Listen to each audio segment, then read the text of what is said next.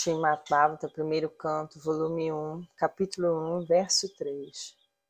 Ó homens hábeis e pensativos, saboreai o Srimad Bhavata, o fruto maduro da árvore dos desejos da literatura védica. Ele emanou dos lábios de Shri Shukadeva Goswami. Portanto, esse fruto tornou-se ainda mais saboroso embora seu sumo nectário já fosse saboreável por todos, inclusive as almas liberadas. Significado: Nos dois slokas anteriores, ficou definitivamente provado que Srimad é a literatura sublime que supera todas as outras escrituras védicas devido às suas qualidades transcendentais. Ele é transcendental a todas as atividades e conhecimentos mundanos Nesses loucas se declara que o Srimad Bhagavatam é não apenas uma literatura superior, mas é também o fruto maduro de todos os textos védicos. Em outras palavras, ele é a nata de todo o conhecimento védico. Considerando tudo isso, o ouvir paciente e submisso é definitivamente essencial. Com grande respeito e atenção deve-se receber a mensagem e lições transmitidas pelo Srimad Bhagavatam. Os Vedas são comparados à árvore madura dos desejos, porque contém as coisas conhecíveis pelo homem. Eles tratam das necessidades mundanas, bem como da realização espiritual. Os Vedas contêm princípios reguladores de conhecimento, cobrindo os temas social, político, religioso, econômico, militar, medicinal, químico, físico e metafísico, e tudo que possa ser necessário para alguém se manter vivo. Além disso, há orientações específicas para a realização espiritual. Conhecimento regulado envolve uma elevação gradual da entidade viva à plataforma espiritual. E a realização espiritual mais elevada é o conhecimento de que a personalidade de Deus é o reservatório de todos os sabores espirituais ou rasas.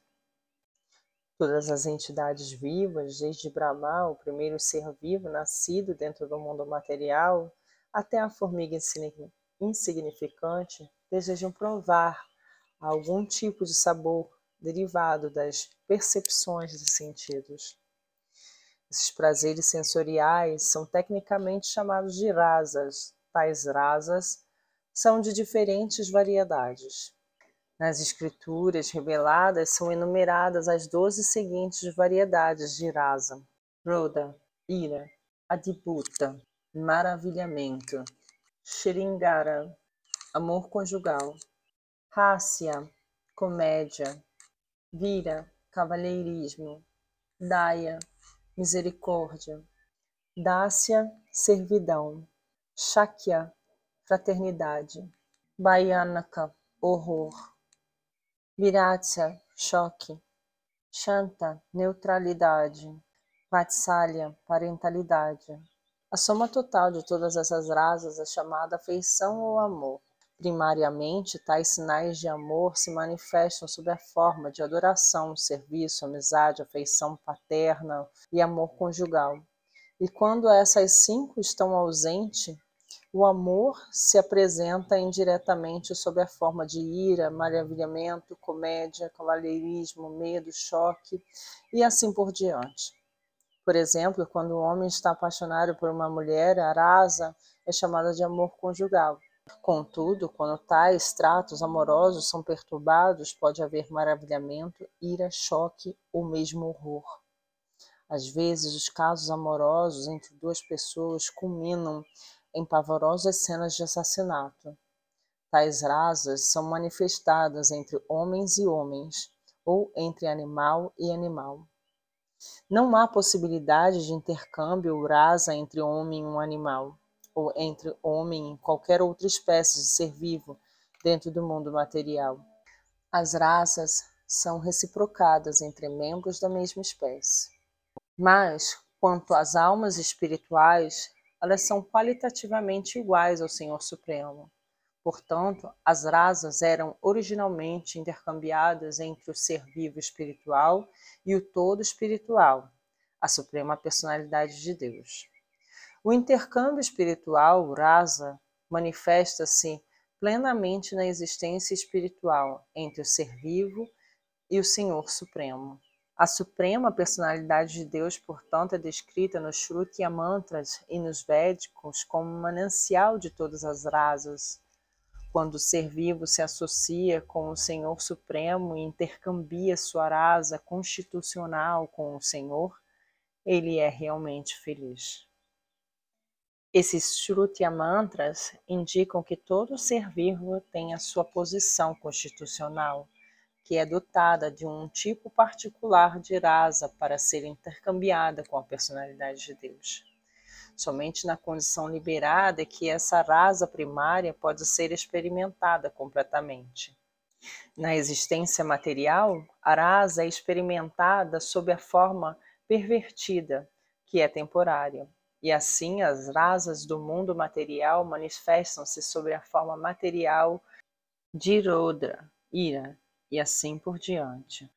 Portanto, alguém que alcança pleno conhecimento dessas diferentes rasas, que são os princípios básicos das atividades, pode entender as falsas representações das rasas originais, que são refletidas no mundo material.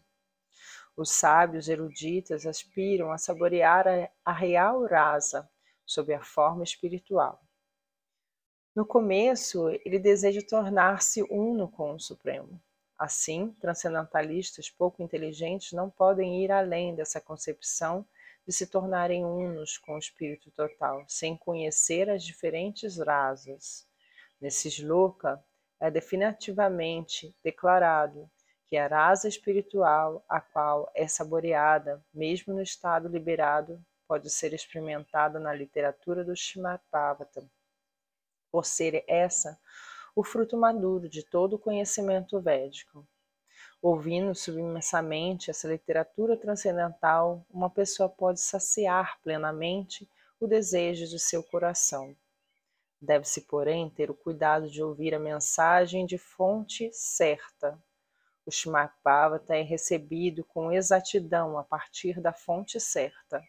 Foi trazido por Narada Namuni do mundo espiritual e dado a seu discípulo, Shri Vyasadeva. Esse, por sua vez, entregou a mensagem a seu filho, Shri Shukadeva Goswami. E Shri Shukadeva Goswami passou a mensagem a Maharaj Parikshit, sete dias antes da morte do rei. Shri Shukadeva Goswami foi uma alma liberada desde o seu nascimento. Ele já era liberado no ventre de sua mãe e não se submeteu a nenhum tipo de treinamento espiritual após seu nascimento. Ninguém é qualificado quando nasce, nem no sentido mundano, nem no espiritual. No entanto, Shri Shukadeva Goswami, por ser uma alma perfeitamente liberada, não teve que se submeter a um processo evolucionário para alcançar a realização espiritual. Todavia, a despeito de ser uma pessoa completamente liberada, Situado na posição transcendental, acima dos três modos materiais, ele foi atraído a essa rasa transcendental da suprema personalidade de Deus, que é adorado pelas almas liberadas que cantam hinos védicos. Os passatempos do Senhor Supremo são mais atrativos para almas liberadas do que para pessoas mundanas. Ele é necessariamente não impessoal, porque só é possível manter uma rasa transcendental com uma pessoa. No Srimad Bhagavatam são narrados os passatempos transcendentais do Senhor, e a narração é sistematicamente descrita por Srila Shukadeva Goswami. Assim, o tema é atrativo para todas as classes de pessoas, incluindo quem busca a liberação e quem almeja tornar-se uno com o Supremo Todo. Em sânscrito, o papagaio também é conhecido como chuca. Quando um fruto maduro é cortado pelos bicos vermelhos de tais aves, seu sabor doce aumenta. O fruto védico, maduro e sazonado em conhecimento, é falado através dos lábios de Shila Shuka Deva Goswami, que é comparado ao papagaio, não por sua habilidade de recitar o Bhagavata exatamente como ouvido em seu de seu erudito pai, mas por sua habilidade em apresentar a obra de maneira a atrair todas as classes de homens. O tema é tão bem apresentado através dos lábios de Shila Shukadeva Goswami que qualquer ouvinte sincero que o ouça submissamente pode de imediato provar sabores transcendentais que são distintos dos sabores pervertidos do mundo material.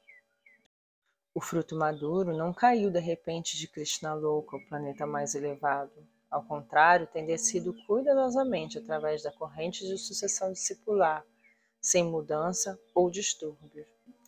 Pessoas tolas que não estão na sucessão discipular transcendental cometem grandes disparates ao tentar entender a mais elevada rasa transcendental, conhecida como dança da rasa, sem seguir os passos de Shukadeva Goswami, que apresenta esse fruto muito cuidadosamente, através dos estágios da realização transcendental.